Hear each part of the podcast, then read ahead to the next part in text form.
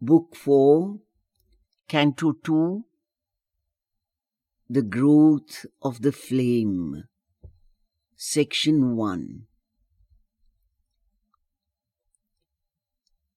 A land of mountains and wide sun-beat plains and giant rivers pacing to vast seas a field of creation and spiritual hush, silence swallowing life's acts into the deeps of thought's transcendent climb and heavenward leap, a brooding world of reverie and trance, filled with the mightiest works of God and man, where nature seemed a dream of the divine, and beauty and grace and grandeur had their home, harbored the childhood of the incarnate flame.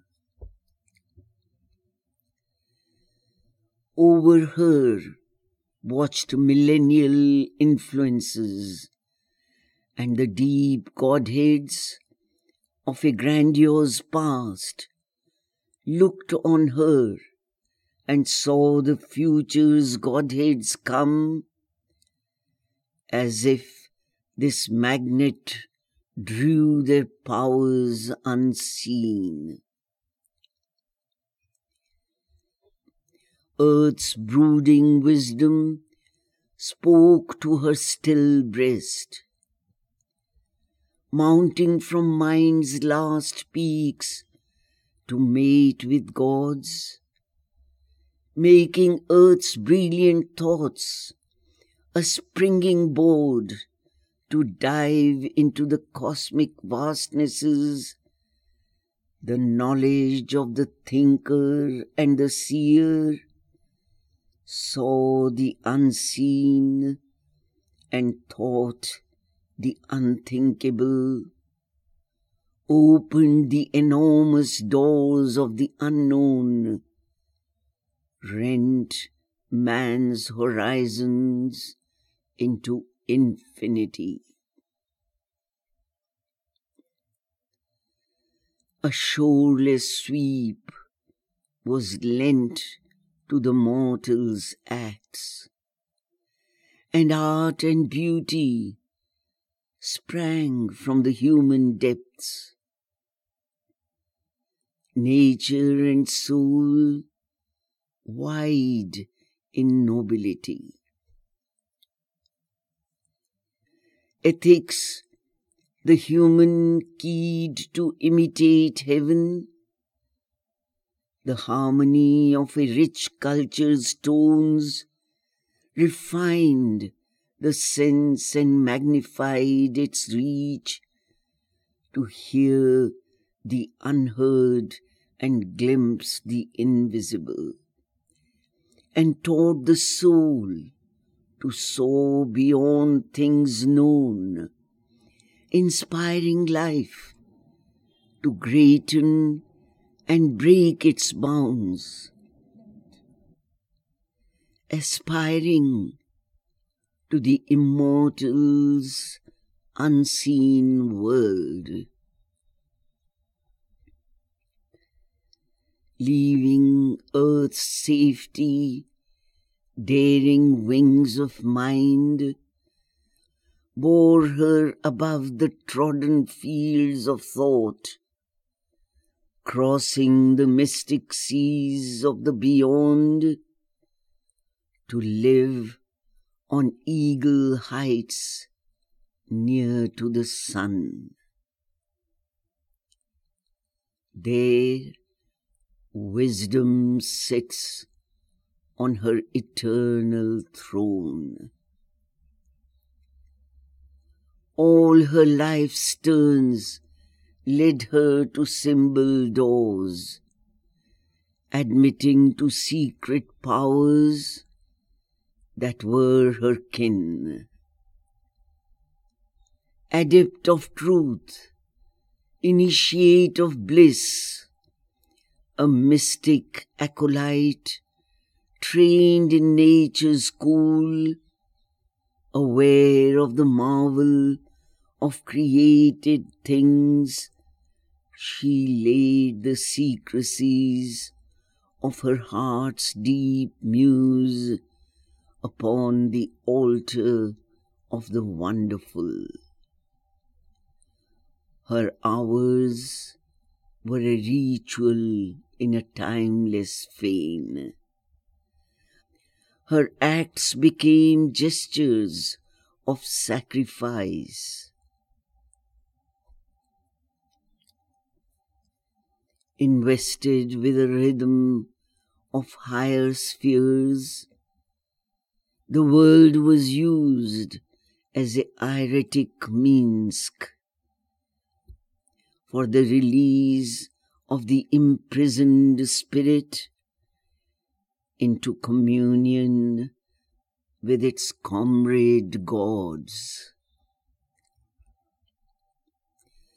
Or it helped to beat out new expressive forms of that which labors in the heart of life. Some immemorial soul in men and things, seeker of the unknown and the unborn, carrying a light from the ineffable to rend the veil of the last mysteries.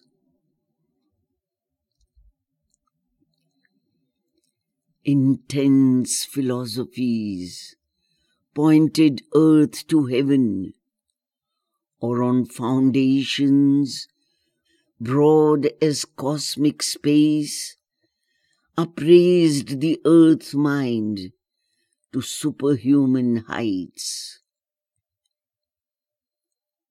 Overpassing lines that please the outward eyes, but hide the sight of that which lives within.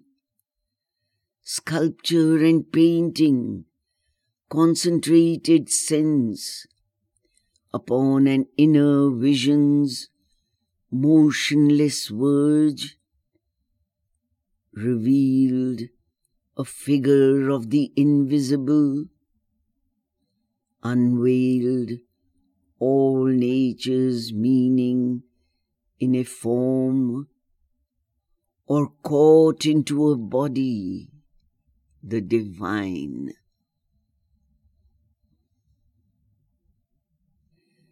The architecture of the infinite, discovered here its inward musing shapes, captured into wide breadths of soaring stone. Music brought down celestial yearnings, song held the merged heart absorbed in rapturous depths, linking the human with the cosmic cry. The world interpreting movements of the dance, molded idea and mood to a rhythmic sway and posture, crafts minute in subtle lines, eternized a swift movement's memory, or showed in a carving's sweep a cup's design, the underlying patterns of the unseen. Poems in largeness, cast like moving worlds, and meters surging with the ocean's voice, translated by grandeurs locked in nature's heart, but thrown now into a crowded glory of speech the beauty and sublimity of her forms, the passion of her moments and her moods, lifting the human word nearer to the gods. Man's eyes could look into the inner realms his scrutiny discovered numbers low and organized the motions of the stars, mapped out the visible fashioning of the world, questioned the process of his thoughts, or made a theorized diagram of mind and life. These things she took in as her nature's food. But these alone could fill not her wide self. A human seeking, limited by its gains, to her they seemed the great and early steps hazardous of a young discovering spirit which saw not yet by its own native light. It tapped the universe with testing knocks, or stretched to find truth mind's divining rod. There was a growing out to numberless sides, but not the widest seeing of the soul, not yet the vast direct immediate touch, nor yet the art and wisdom of the gods. A boundless knowledge greater than man's thought, a happiness too high for heart and sense, locked in the world and yearning for release, she felt in her, waiting as yet for form. It asked for objects around which to grow and nature's strong to bear without recoil. The splendor of her native royalty, her greatness and her sweetness and her bliss, her might to possess and her vast power to love. Earth made a stepping stone to conquer heaven. The soul saw beyond heaven's limiting boundaries, met a great light from the unknowable, and dreamed of a transcendent action sphere aware of the universal self in all, she turned to living hearts and human forms. Her soul's reflections, complements, counterparts, the close outlying portions of her being, divided from her by walls of body and mind, yet to her spirit bound by ties divine. Overcoming invisible hedge and masked defense, and the loneliness that separates soul from soul, she wished to make all one immense embrace, that she might house in it all living things, raised into a splendid point of seeing light out of division's dense, inconscient cleft, and make them one with God and world and her. Only a few responded to her call. Still fewer felt the screened divinity and strove to mate its godhead with their own, approaching with some kinship to her heights. Uplifted towards luminous secrecies, or conscious of some splendor hidden above, they leaped to find her in a moment's flash, glimpsing a light in a celestial vast, but could not keep the vision and the power, and fell back to life's dull, ordinary tone.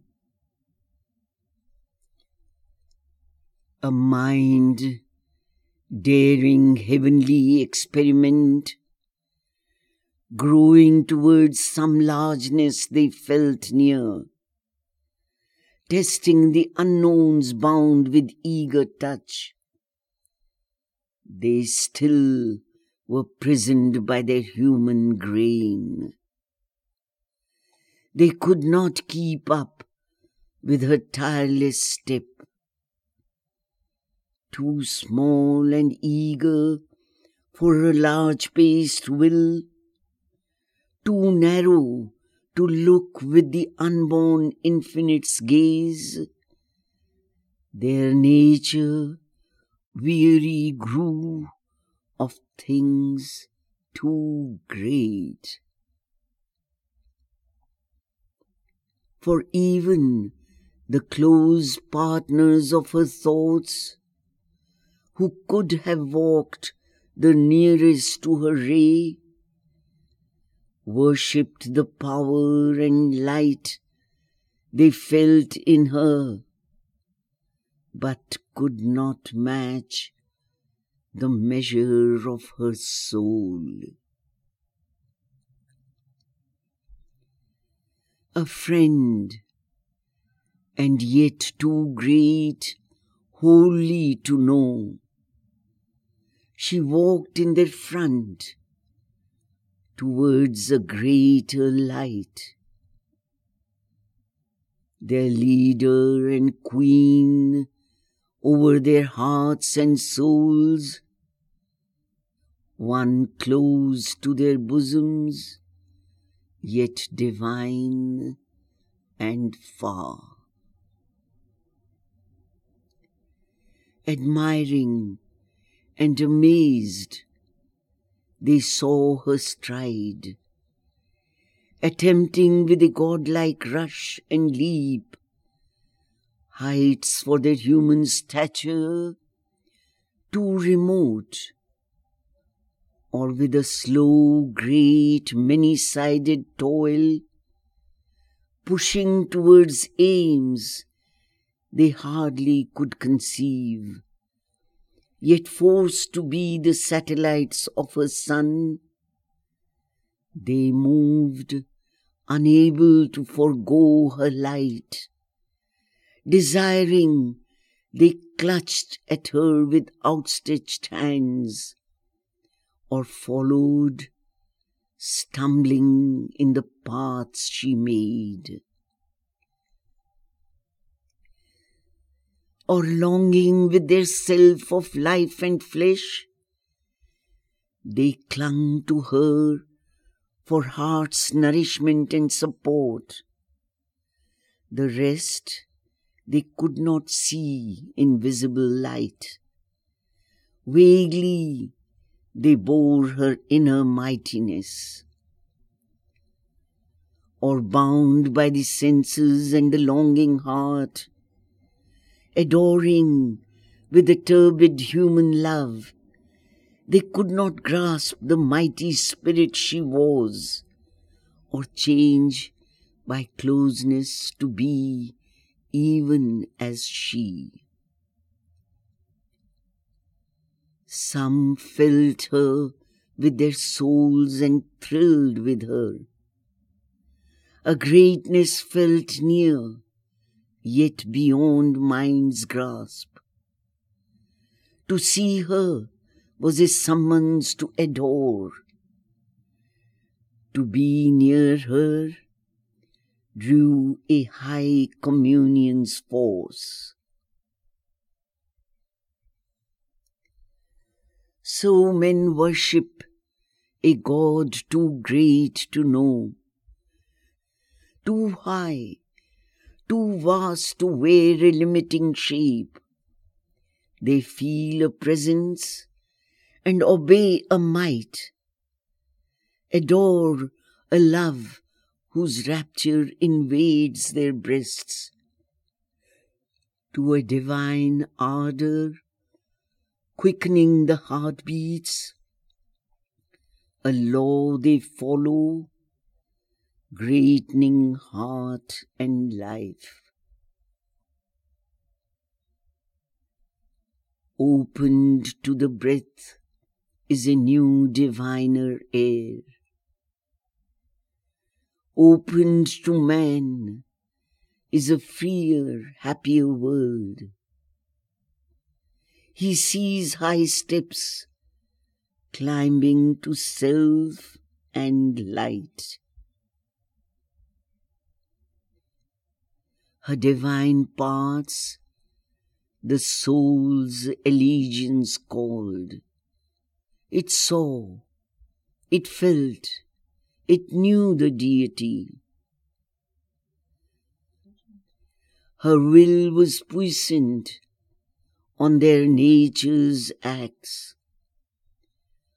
Her heart's inexhaustible sweetness lured their hearts.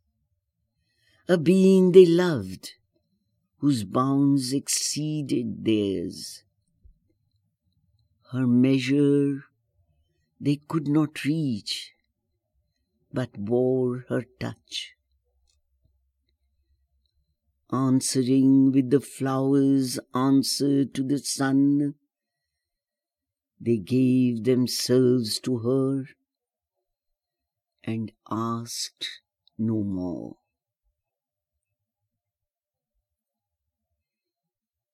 One greater than themselves, too wide for their ken, their minds could not understand nor wholly know. Their lives replied to hers, moved at her words. They felt a Godhead and obeyed a call, answered to her lead, and did her work in the world. Their lives their natures moved, compelled by hers, as if the truth of their own larger selves put on an aspect of divinity to exalt them to a pitch beyond their earths. They felt a larger future meet their walk. She held their hands. She chose for them their paths. They were moved by her towards great unknown things. Faith drew them, and the joy to feel themselves hers. They lived in her. They saw the world with her eyes. Some turned to her against their nature's bent, divided between wonder and revolt, drawn by her charm and mastered by her will, possessed by her, her striving to possess, impatient subjects, their tied, longing hearts hugging the bones close, of which they most complained, murmured at a yoke they would have wept to lose, the splendid yoke of her beauty and her love. Others pursued her with life's blind desires, and claiming all of her as their lonely own, hastened to engross her sweetness meant for all.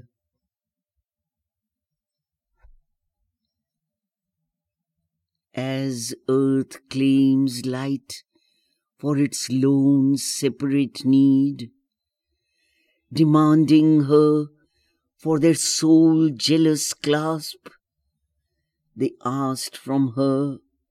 Movements bounded like their own, and to their smallness craved a like response. Or they repined that she surpassed their grip and hoped to bind her close with longing's cords, or finding her touch. Desire too strong to bear, they blamed her for a tyranny they loved, shrank into themselves as from too bright a sun, yet hankered for the splendor they refused. Angrily enamored of a sweet, passionate ray, the weakness of their earth could hardly bear. They longed, but cried out at the touch desired, inapt to meet divinities so close, intolerant of a force they could not house. Some drawn unwillingly by her divine sway, endured it like a sweet but alien spell. Unable to mount to levels too sublime, they yearned to draw her down to their own earth, or forced to center round her their passionate lives. They hoped to bind their hearts' human needs, her glory and grace that had enslaved their souls.